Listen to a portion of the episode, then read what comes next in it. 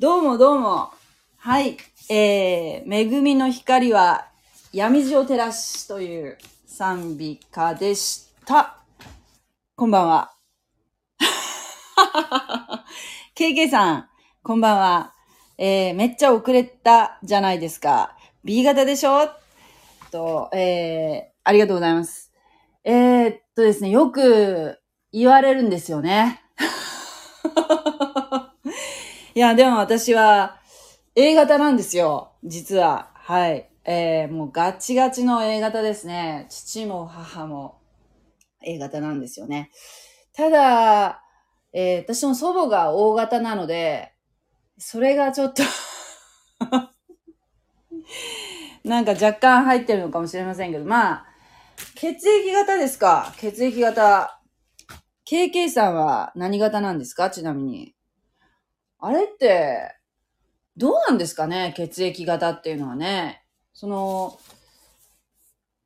A 型、B 型、O 型、そして AB 型ですか？ね。これで、あのまあ、なんて言うんでしょうね。この祖先から脈々と受け継がれたこの血液がですよ。私たちにこう、体を巡ってるわけですけれども、これによって、こう、性格というかね、こう性質が分類できるのかっていうね、えー本当にそうなのかっていう、こう、まあ、疑問はあるんですけれども、えーと、でもね、でもね、やっぱりね、私の、あの、弟のね、弟のね、子供たちはね、みんな AB 型なんですよね。AB 型、みんな AB 型なんですよ。AB 型でね、あの、えーっとね、確かみんな左利きなのかな？もう、なんかね、やっぱね、独特、なんか違う、や、なんか私と違う、こう、種類の人だなっていうのはね、とても感じるので、えー若干あるのかもしれませんね。あの、左利きの、あ、血液型じゃないけどね、左利きの方ってね、なんかね、独特なね、なんかね、やっぱなんか違う、こう、ものの捉え方が違うなって、こう、こう偏見かな偏見を持っちゃいけないけど、感じることはある。うん。どうなんだろう。あ、本当のとこはわかりませんけど、なんか、こう血液型でこう、あの、分類するようなのっていうのは、あの、海外ではやるのかな？日本人だけなのかな？どうなのかな？わかんないけど。KK さんは O 型なんですね。KK さんはなんかきっちりしてそうだから、まあ、O 型ってほらきっちりしてないとか言うじゃないですか。なんかこう、ざっくりしてるって言うけど、KK さんきっちりしてそうだから、なんか、ね。そうね。不思議だよ。まあ今日やるところはってこう無理やり結びつけますけど、今日やるところは、系図、系図ですよね。系図で。で、この間、10章の、えー、なんだっけ、10章のところの途中からなんですけど、21節から今日やろうと思うんですけれども、前回は、えーノアの息子、セム、ハム、ヤペテの、えー、系図のうちの、ヤペテとハムの系図をやりましたね。この間はね。えっと、セム、ハム、ヤペテっていうふうに一節で書いてあるように、えっと、生まれた順番はおそらくセムが長男で、次男がハムで、三男がヤペテだと思うんですけれども、あの二節、次、一節の次のね、は、ヤペテから、ヤペテの、つまり三男の、えー、子孫について、えー、二節から五節まで触れてありますね。そして、えー、6節から20節までが、えー、真ん中のハムの子孫について触れていました。えー、このように、聖書でこう系図を扱う場合っていうのは、大体、あの、重要なものは後に回すっていう、こう、法則があるそうなんですね。なので、えー、今日やるこう21節からのハムっていうのは、この3兄弟の中の最後の部分に取り上げられているということで、これが、このセムの家系っていうのが、この長男のね、後に、えー、イエス・キリストにつながる人々、子孫が、えー、メシアにつながる家系ということになっていくんですね。えー、ということでですね、とりあえず読みます。えー、私は口語訳聖書で読ませていただきますね。創世記10章21節から。はい。セムにも子が生まれた。セムはエベルのすべての子孫の先祖であって、ヤペテの兄であった。セムの子孫はエラム、アシュル、アルパクサデ、ルデ、アラムであった。アラムの子孫は、ウズ、ホル、ゲテル、マシであった。アルパクサデの子はシラ、シラの子はエベルである。エベルに二人の子が生まれた。その一人の名をペレグと言った。これは彼の代に地の民が分かれたからである。その彼、えー、その弟の名をヨクタンと言った。ヨクタンにアルモダデ、シャレフ、ハザルマウテ、エラ、ハドラム、ウザル、デクラ、オバル、アビマエル、シバ、オフル、ハビラ、ヨバブが生まれた。これらは皆ヨクタンの子であった。彼らが住んだところはメシャから東の産地セパルに及んだ。これらはセムの子孫であって、その種族とその言語とに従って、その土地とその国々にいた。これらはノアの子らの種族であって、血統に従って国々に住んでいたが、洪水の後、これこれらから地上の諸国民が分かれたのである。ということです。はい。ん？うちの子は左利きですよ。いい子です。頭いいですよ。あ、そうなんですね。いや、ほんと、頭いい人多いような気がする。なんかこう、感性が、もう全然違う、もう全然違うような気がする。左利きの人ってね、まあ、これも偏見から 左利きの人にもいろいろいるんでしょうけど、うん。もうね、なんかこう、やっぱ感じ方とか物の見方とか考え方っていうのが、なんかすごくこう、違うような気がしますね。なんでだろうね。右脳とか左脳とかさ、そういうのがあるのかもしれませんよね。あたたたたた、ちょっとお待ちくださいね。えー、っと、はい。ちょっと地図を持ってきたんですけども、で、あの、セム、セムハムヤペテっていう、この名前の意味を以前なんか言ったような気がするんですけども、確かね、セムはね、セムの名前の意味は、セムっていうのが名前、名前っていう意味だったような気がする。セムっていうのは名前っていう意味の名前。そして、えーハムは、熱いだっけな。熱いっていう意味だったような気がする。ハムっていうのはね。そして、ヤペテっていうのは美しいっていう意味だったような、ごめんなさい、なんかこう、いい加減で。そうだったような気がしますよ。そんな名前の意味だったような。だからね、こう、名前ってね、あのー一個一個ちゃんと、こう、その人を表しているっていうか、えー意味があるわけですね。そしてしかも、その名前っていうのは、意味っていうのは、ヘブル語でないと、このなんか聖書の中で、えー、なんて言うんでしょう。言葉遊びっていうか、あの、なんていうかな。うん。ヘブル語では、ヘブル語じゃないと、ヘブライ語じゃないと、こう、えー通じない、意味が通じないあの、ほら、例えば、なんだっけ。名前、名前で言う言えばさ、あの、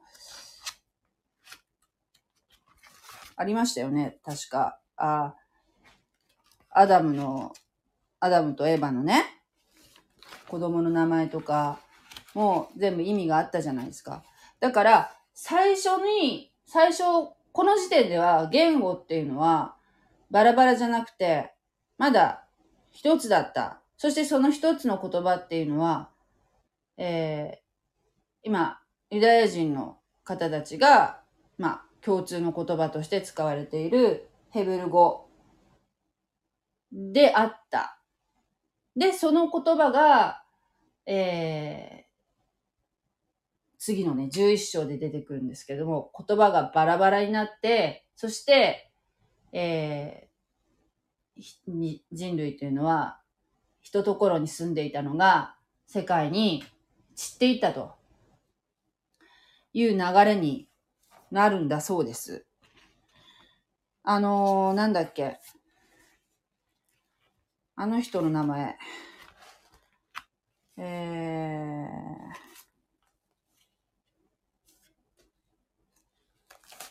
アベルっていう、アベル、カインとアベルっていう、あの、創世記の4章に出てきたカインとアベルっていう、あの人の名前でも、あの、アベルっていうのは、あの、儚いとかね、虚しいとかね、息とか、ああいう意味がありますよっていうことを以前言ったと思うんですよね。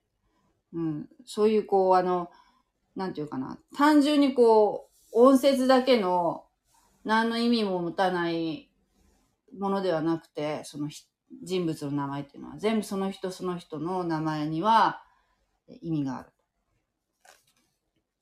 その人を表すような、まず、まあ、なんかこう、まるでその人の人生を、えー予見しているような、えー名前で、名前には意味があるということなんですね。でそれはヘブライ語である。さあ。でもほら、なんか、今なんか DNA とか、こう、調べられたりするんでしょ？確かこう、女性は、女性は確か母方の流れしかわからないんだけど、男性だと、お父さんの流れとお母さんの名前両方わかるとかなんか、聞いたことがあるんですけど、なんかね、あの、そういうので、辿っていくと、どうなんだろう。自分がどの辺から分かれてたものかっていうのが分かってくるのかな。ねえ。そういうのもなんかちょっと興味あるけど、でも私女だから母方の流れしか分かんないからね。弟にやらせたら分かる。弟にね、あの、頼んでやってもらうっていう手もありますよね。そういうのがね、ほんどこまで信憑性があるのかわからないけれども。まあ、日本人は、よほどの、こう、名家の方ではないと、自分のその家系とか、わかんないし、まあ、あまり興味もないっていう人が大半かもしれないけどね。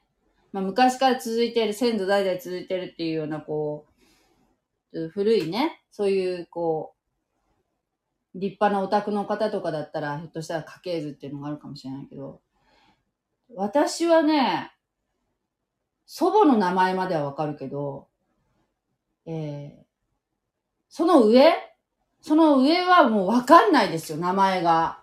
名前知らない。えっ、ー、と、母に聞けばわかると思うんですけど、おじいちゃんとおばあちゃんの名前しかもかろうじてわからないですね。そしてその、うーん、おじいちゃんとおばあちゃんの兄弟とかになってくるともう本当にわからない。全然わからないですね。どうですか？皆さんそういうの把握してます？ひいおばあちゃんの名前がとかね。大体その接点がほとんどなかったんですよね。私の場合は、あの、ひいおじいちゃんとかひいおばあちゃんね。私の娘、娘は、まあ若干、えー、私の祖父母に接点はあるんですけども、あの母方の方にはですけどね。どうなんですかね。皆さん、そうやってこう、先祖とか、興味あります？えー、あ、いざよいさん。こんばんは。えー、そうそう、わかるわかる。信憑性はある。うん。信憑性はある。いざよいさん、そうだ、ちょっと伝えたいことがあった。あのね、私のこのチャンネルもそうだけど、YouTube の方でね、あの、よくコメントしてくださってる、あの、韓国のクリスチャンの、もう私の心の、心の姉妹 心 の姉妹って言ったら怒られるかもしれないけど、あの、本当に、信仰の先輩のクリスチャンの女性がいらっしゃるんですけれども、賛美さんという方がいらっしゃるんですけれども、その方も YouTube チャンネルなさっててね、えー、その方が、いざよいさん、このこの前回の放送をね、聞いてくださってて、いざよいさんと私のこう、やりとりをこう、リアルじゃなくて、ひょっとしてそのアーカイブので聞かれたのかもしれないけど、すごくあの、えー、気に、気にかけていらして、いざよいさんのこと で、祈りましたと、えー、おっしゃってました。えー、いざよいさんのことですね。はい。それを。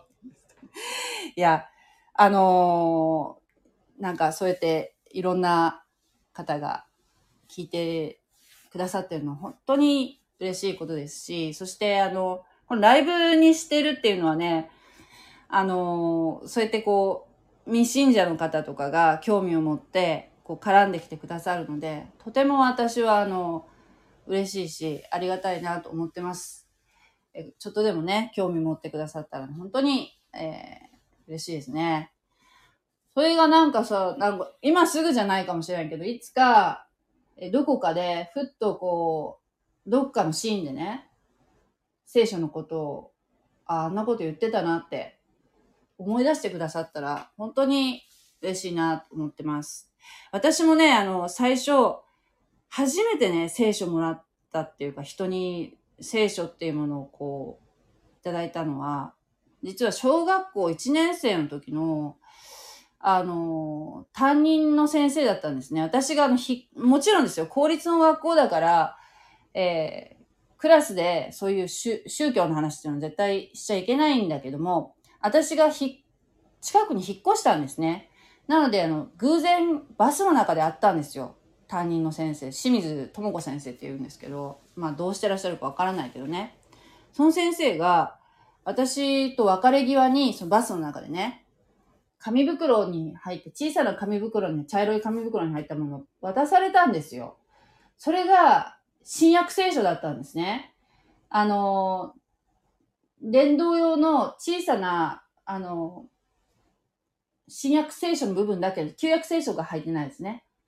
ものなんですけれども、本当文庫本ぐらいのね、文庫本ぐらいっていうか、まあ、なんて言ったらいいのかな。まあ、小さめのやつですよ。で、あの、それで、ああ、キリスト教徒だっていうことが、初めてそこで分かったんだけど、でもなんかね、振り返ると、あ、もうクリスチャンっぽい先生だったなっていうのはすごくわかる。で、その時もずっと私は中年になるまでキリスト教には一切興味なかったんだけど、時々やっぱそのクリスチャンっていう人にやっぱり出会ってるんですよ。ちょいちょいね。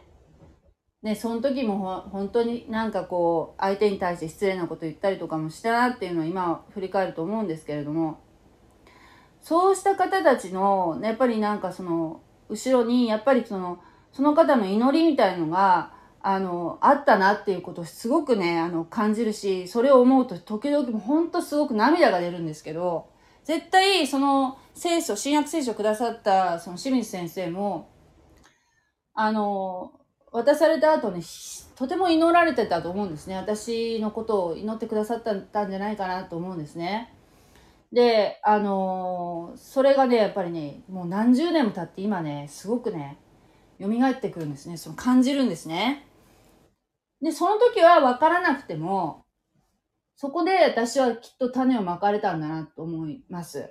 はい。あなので、あのー、まあ、それをね、信じて、えー、今、私は、えー、こういうことをですね、細々とやってるんですけども、まあね、どういうふうに感じられるかはっていうのはね、わかんないですけどね、これを聞かれた方っていうのは。でも、あのー、まあ、私の場合はそんな感じで、えー、人生のその、ところどころにクリスチャンがいたなっていうことをね、思うわけですよ。まあ、この日本なんてね、えー、クリスチャンなんてもうほとんどいませんから、人口の1%もいない程度なんですね。全然伝道が実を結ばない国、日本なんですけれども。なんか、あの、それでもね、やっぱりこう、会うことがちょいちょいあったっていうのはやっぱ不思議ですよね。はい。えー、聖書のことを知ることは日本神話を知ることと同じくらい大事です。人間の欲を抑える力がありますね。あー、そうですね。あのー、そう、日本書紀とか古事記とか、あ、面白いですよね、あれもね。読むと面白い。そして、あの、なんかこう、やっぱ日本人の、って、なんていうかな。私は、あれですよ。あのー、まあ、いろんな考え方の人がいると思うんですけれども、日本人の、やっぱりその、日本人は日本人で、えー、クリスチャンになることは日本人を捨てることじゃないですからね。神様もそれを、ん日本人を捨てろとは全く思われてないと思うし、日本人は日本人のやり方がありますよ、きっと。えー、だから、あのー、普通にお正月も おせち食べますしね。だから、えー、自分のね、国のその歴史とか、バックボーンみたいのを、きちっと知っておくってことは、とても私も大切なことだと思います。はい。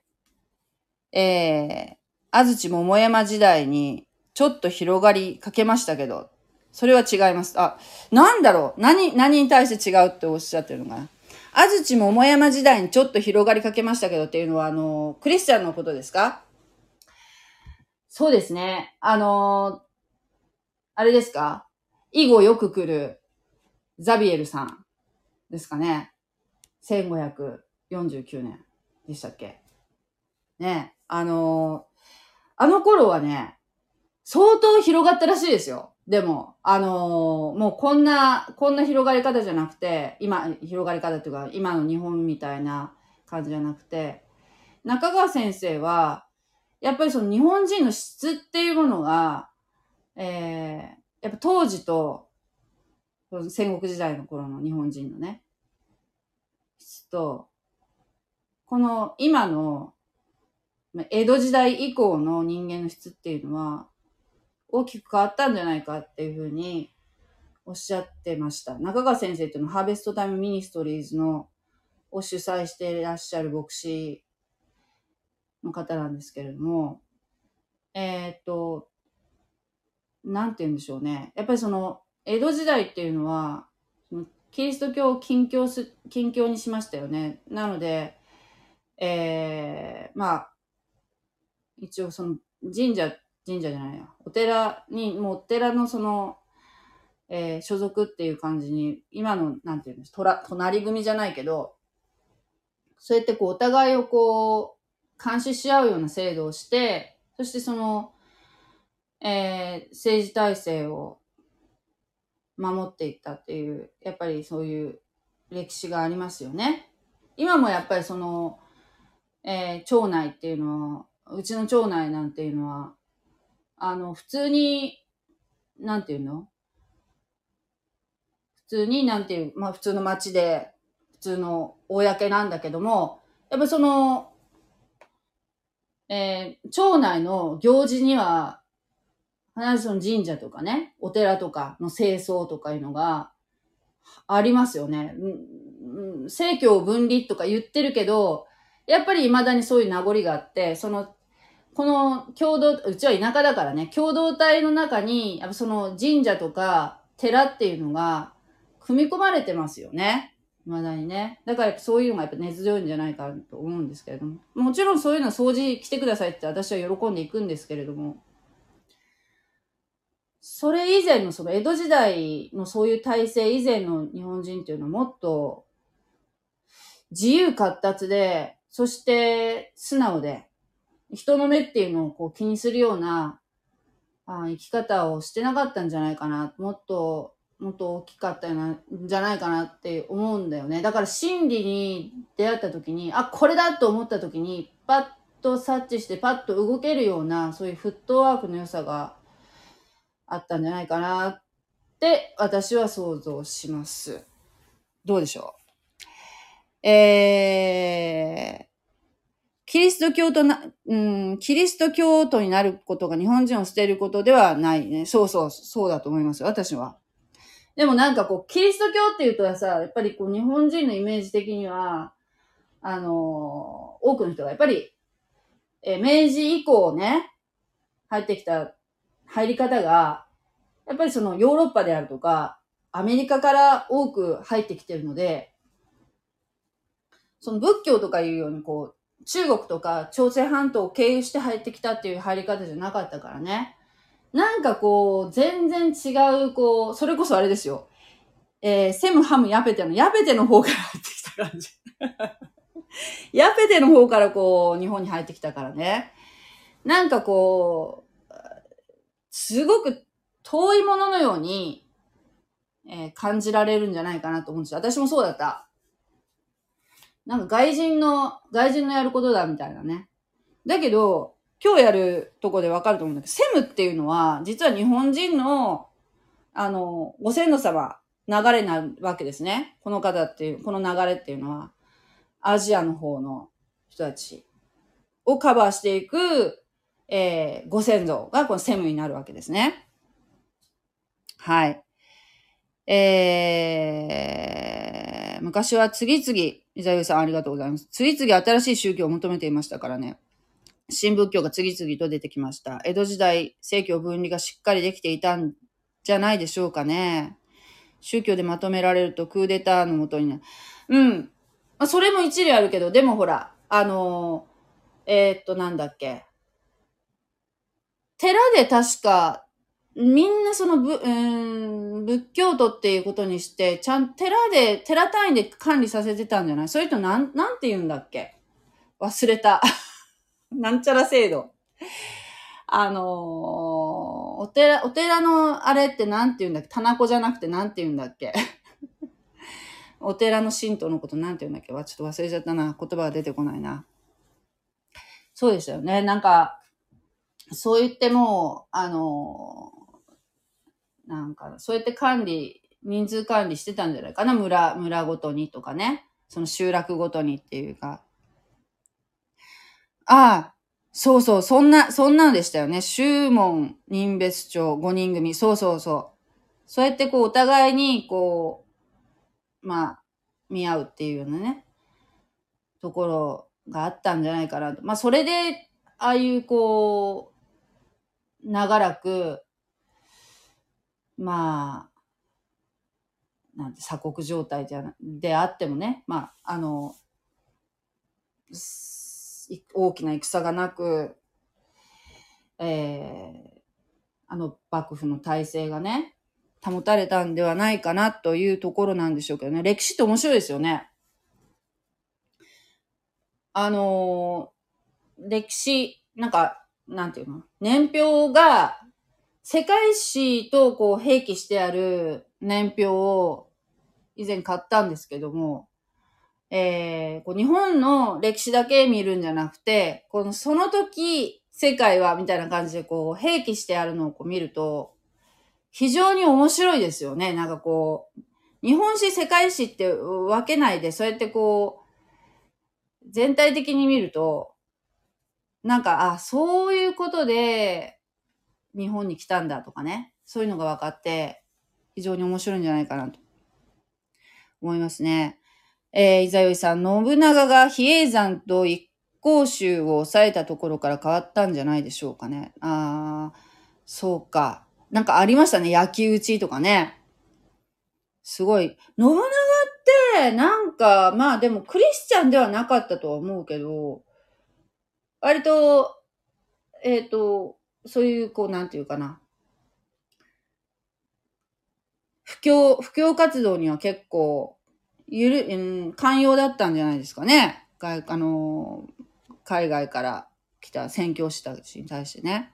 キリスト教徒になる人は真面目に宗教に対峙、対峙しているところが一般人と違う。ああ、これでこの間も言ったと思うんですけれども、なんか、そうね、あの、あれだよ。ローマっていうのが、えっ、と、起源イ、エス様の時代はね、イエス様の時代っていうのはもうすでに、イスラエルはローマによって、もう、抑えられてたんだけど、一応その、えー、っと、自治は認められているような状態の中で、ユダヤ人自体もね、自身の自治によって認められているような状態ではあったけれども、ローマが、え、抑えてたんですよね。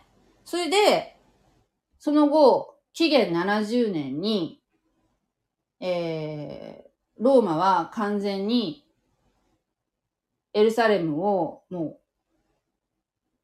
壊すっていうか、もう、イスラエルっていう国自体がもう紀元70年になくなっちゃったわけですよね。それで、えユダヤ人って結構扱いにくい人たちだったらしく、あのー、まあロ、ローマに対してね、うん、まあ、クーデターじゃないけど、起こしてみたりとか、えー、結構もう、あの人たちっていうのはほら、偶像、ローマっていうのは、えー、ご存知の通り、神様っていうのはたくさんいるっていう考え方の人たちですからね。えー、多神教の人たちですからね、もともとは。で、それに対して、その、やっぱりユダヤ人っていうのは、神様っていうのは唯一であるっていう、もう、叩き込まれてるので、もうそういうの許せないわけですよ。そういうのをこう、なんていうかな、押し着せられると。多神教の文化をね。それでなんかやっぱりこう、反骨心が強いっていうか、えー、反乱を起こしたりとかして、えー、非常に扱いにくい人たちだったらしいんですけれども、結局そうやってユダヤ人も、ユダヤ人であるっていう、ユダヤ教徒っていうのも、えー、ローマにえー、迫害される。そして、そのユダヤ教の発展系であるイエス様たちのその弟子たちのね、イエス様の弟子たちがこのヨーロッパの方に伝道して、どんどん教会を広げていくんですけれども、そうしたその、初期のキリスト教徒っていうのは、もう全然その、キリスト教徒っていう意識っていうよりむしろユダヤ的な、ユダヤ教のその延長線上だったから、ユダヤ的な、えー、習慣っていうのが非常に残ってたんだけれども、このもう、違法人って言われるね、ユダヤ人以外の人たちがもう教会を作り出している時代に入ってきて、そしたら今度はもう、えー、ローマにいらないこう権威をかけられたりするのを恐れて、もうユダヤ的なものを排除していくようになるんですね。だけど、もうキリスト教徒っていうのも非常にもう、あの、迫害をやっぱり受けて、で、ほら、ネロっていう人がいたでしょ？あの、ローマの皇帝で。あの方とかは自分のその宴会にクリスチャンを、に油つけて、えー、松明にして、えー、その明かりで宴会したとかね。えー、もうひどいことを、そんなもうひどい迫害があったわけですよ。だから最初の頃のその、キリスト教徒っていうのはもう本当にもう信仰がガチだったんですけど、その後、どういうわけか、ローマの国境になるんですよね。大どんでん返しがあって。これがなんかすごい面白いなと思った。あ大どんでん返しになって、そしたらそっから先はさ、もう日本のあの仏教徒と一緒ですよ。あの、お経っていうものがなんか全く何を言ってるかわかんないけど、自分はなんかありがたがってあの仏教徒って言ってるようなね。教理も何もわかんないけど、まあお葬式とかそういう時はその仏教徒になるっていうようなね。全くそのヨーロッパもそんな感じの人もうやっぱりかなりいたと思うんですね。いきなりその、はい、じゃあ今からキリスト教になります。うちの国はって言われてもほら、ああ、そうなんですねっていう感じで、信仰っていうのはほら、みんながみんな持てるわけじゃないでしょ？だからね、うん、そうそうそう。だから、ね、ね、イザヤさんはあれですね、あの、歴史がお好きなんですね。でも、勉強になります。ユダヤ人は鬱陶しいと思ったんでしょうね。ギリシャから流れた人たちが作ったらしいですよ、ローマってね。ローマの圧政に反発して、信仰宗教が成功した例だからみんな憧れるよね。あー、なるほどね。ということで、本当に勉強になります、しださん。あ、なんか、全然こう、あの、セムの方に行かないんだけど。じゃあちょっと行きますね、セムの方ね。セムっていう方ね、長男ですけれども、この方からですね、つまり、イエス様の流れが出てくるわけですけれども、まあ一番最後に書いてあるからね、こっから出るよっていうことがこう予見されるわけですけれども、このね、あの、創世記書いたのって、誰かっていうと、あの、出エジプトをこう率いて、出エジプトをややってのけた神様に証明されてね、やってのけたあのー、あの方ですよ。モーセさん。モーセさん。モーセさんがね、書かれた本なんですけれども、と言われているんですけれどもね。まあね、あのー、この流れが、このセムの崩壊、セムの流れからやがて、この後出てくるアブラハム、イサク、ヤコブというね、そういう流れにこう繋がっていくわけですけれども、なんかこう、神様の、ま、啓示を受けて、このモーセは書いてるんでしょうけど、ま、よくさ、考えたらさ、ほんとさ、聖書ってさ、よくできた話だなって思いません？なんか、これがさ、だって旧約聖書と新約聖書の間って、もちろんその、時間もすごく空いてるし、一人の書き手じゃなくて、40人以上の書き手で、しかも40人以上っていうみんな職業もバラバラでね、それでさ、この一貫性があるっていうのが、やっぱ恐ろしい本だなっていうふうに私は思うんですね。で、セムに子供が生まれました。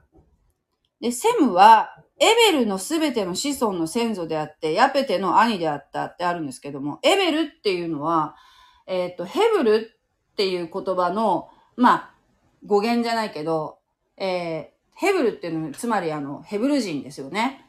イスラエルの民の先祖だ。で、ヘブル、え、エベルっていう言葉の意味っていうのが、超えるっていう意味があるらしいんですよ。超えるって、エブルっていうのがね。だから、何を超えたかっていうと、ヨルダン川ってあの、イスラエルにあるけど、ヨルダン川を越えてきたっていうわけじゃなくて、この時点では、あの、あの、なんていうのあの辺ってなんて言うんだっけチグリス、ユーフラテス川。あ、そ、あの辺ってなんて言うんだっけ？伊沢さんわかる？チグリス、ユーフラテス川のあそこのなんか文明ってなんて言うんでしたっけ？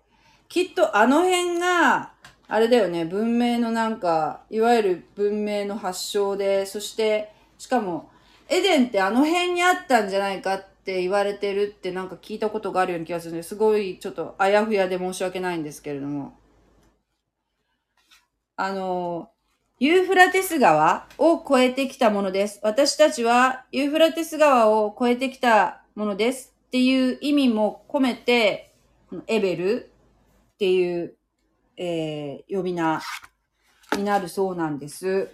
で、えー、エベルのすべて、ヘブル人のね、すべての子孫の先祖であって、ヤペテの兄であった。セムの子孫は、エラム、アシェル、アル、えー、エラム、アシェル、アルパクサで、ルデ、アラムであった。えー、ですよね。だから、1、2、3、4、1、2、3、4、5人お子さんが生まれたと。セムにはね。そして、そのうちの、えー、最後の一番1、2、3、4、5男、5男、5男のこのアラムさん。アラムさんから、ウズとホルとゲテルとマシっていうこの4人が生まれましたよ。っていう説明ですよね。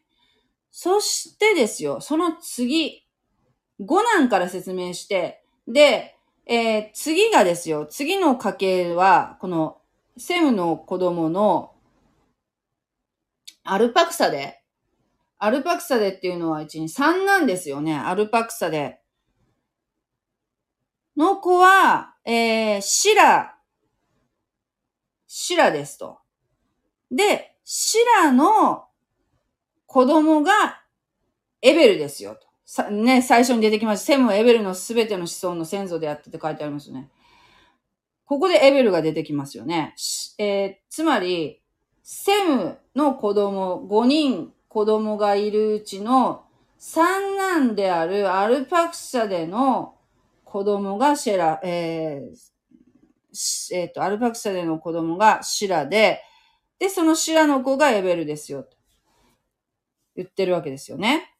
で、あとのね、エラムとアシェルと、えー、ルデは何の説明も書いてないんですよ。で、ということはね、あんまり重要じゃないと。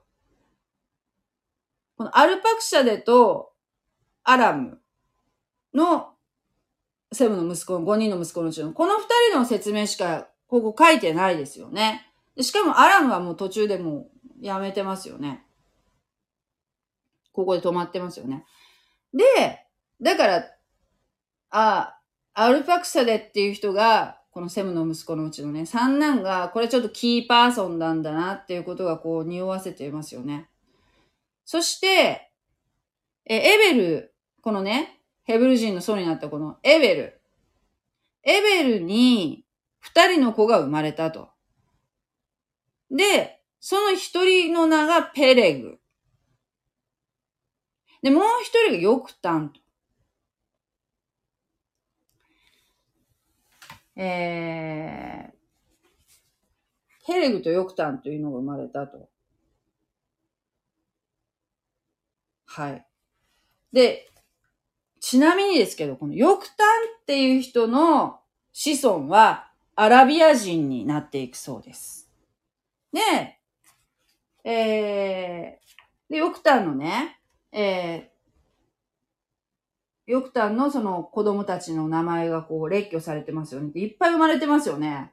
えー、えらいいっぱい生まれてますよね。アルモダで、シャレフ、ハザルマウテ、エラ、ハドラム、ウザル、デクラ、オバル、アビマエル、シバ、オフル、ハビラ、ヨバブが生まれた。これらは皆ヨクタンの子であった。1、2、3、4、5、6、7、8、9、10、11、12、13。1、2、3、4、5、6、7、8、9、10、11、13人生まれた。ヨクタンからね。えー、っと、もう一回言うよ。セムから、えー、3なんで、えー、5人生まれて、そのうちの真ん中の子、アルパクサデっていうのがどうもキーパーソンっぽいと。で、そこからシェラフが生まれたと。シェラフの子供が今度、ヘブル人のそうで、エーベル。で、エーベルは2人子供を産んだ。で、ペレグとヨクタンであった。で、ヨクタンの、ヨクタンは13人子供を産んだと。で、このヨクタンっていうのはアラビア人の祖であると。で、もう一人のペレグの方ね。先に生まれたペ、ペレグ。兄の方。これがですよ。これがもうここでも説明が終わってるじゃないですか。これが実はメシアの家系になるんだよと。このペレグさんっていう人が、えー、じ、次にね、えー、アブラハムにつながっていく方になるんですけど、ここでちょっと寸止めしてるんですね。なんだそうです。交互期待というところなんですけれども、もうアブラハムったらもう本当にユダヤ人の方たちももちろんそうだし、えー、アラブ人の人もね、えー、尊敬している、えー、イスラム教徒にも尊敬されている人物になるんですよ。アブラハム、イサク、ヤコブっていうのはね。えー、あ、アブラハム、イサク、ヤコブじゃない。アブラハムが尊敬されてるのよ。で、えー、この家系からずっと下っていくと、イエス様につながっていくんですね。はい。その家系図を、もし、新約聖書でご覧になりたかったら、えー、っと、あれ、ルカの福音書のね、3章にも、えー、系図が出てますので、よかったらご覧ください。はい。ちょっとね、若干一部違うところもあるんですけど、まあ、ちょっとそこを話すとややこしくなるので、もう今日はこの辺で、えー、あれしていきたいと思うんですけれども、はい。えー、そう。で、そのセムの子孫がね、士族とその言語とに従ってその年とその国々にいたと書いてあるんですけれども、まあ、この時点では、あのー、これはバラバラになっていろんな土地に住んだっていう、この世界、世界の状況っていうのは、次の11章であるバベルの塔事件の以降の世界の話をちょっとこう先にここの10章で言っているんであって、もともとは、えー、皆同じ言語、ヘブライ語を話す、えー、人たちで、えー、もっと小さくまとまって生活してたんですね。で、その11章になったら、まあ、全地に散らされるっていうのが出てくるんですけれども、はい。ちょっとコメント読ませていただきますね。えー、そうそうそうそうそうそうそうそう。うわ、いっぱいお話ししてください。え、ちょっと待ってくださいね。えー、っと、モーセ、モーセ。モーセ、モーセは出エジプトで出てきますね。はい。エブラハムリ、エイブラハム・リンカン。そうですね。アブラハム、アブラハムっていう名前の方って結構いるんでしょうね。ああいうこう、英語圏のところにね。えー、そう。メソポタミア、メソポタミア地方ですね。そうでした。メソポタミア地方ですね。えー、チグリス、ユーフラテス川。ね。バビロンもね。はい。ということで、えー、そう、ヨクタンがね、ヨクタンからそっちの方に行きましたと。えー、っと、アブラハムは7人の子でしたっけ？一人はの、あ、歌はそうですね。歌はありますけど、アブラハムは7人の子じゃないよね。7人じゃないと思う。アブラハムは。はい。あの歌違うなと思って 何のアブラハム、どのアブラハムの歌なのかよくわからないけど、多分聖書のアブラハムの歌じゃないと思いますね。これもまた後に、あの、もう間もなくアブラハムがやっと登場しますので、えー、面白くなってくると思います。はい。伏線がね、伏線ですよ。もう伏線だらけなんですよ。もうよくできてますよ、聖書っていうのは。ねやっぱり、本当に世にも不思議な本だと思います。はい、今日はこの辺にしときたいと思いますね。もう11時に過ぎましたね。え10時から始めるとか言ってね、あの、ちょっと遅れて始まりましたけれども、聞いてくださってありがとうございます。次回は11章の、えー、はい、おやすみなさい。あのー、バーベルの塔事件やりますんで、よかったらまた遊びに来てくださいね。はい、God bless you. じゃあ、えー、KK さん、イザユさんありがとうございました。はい、失礼いたします。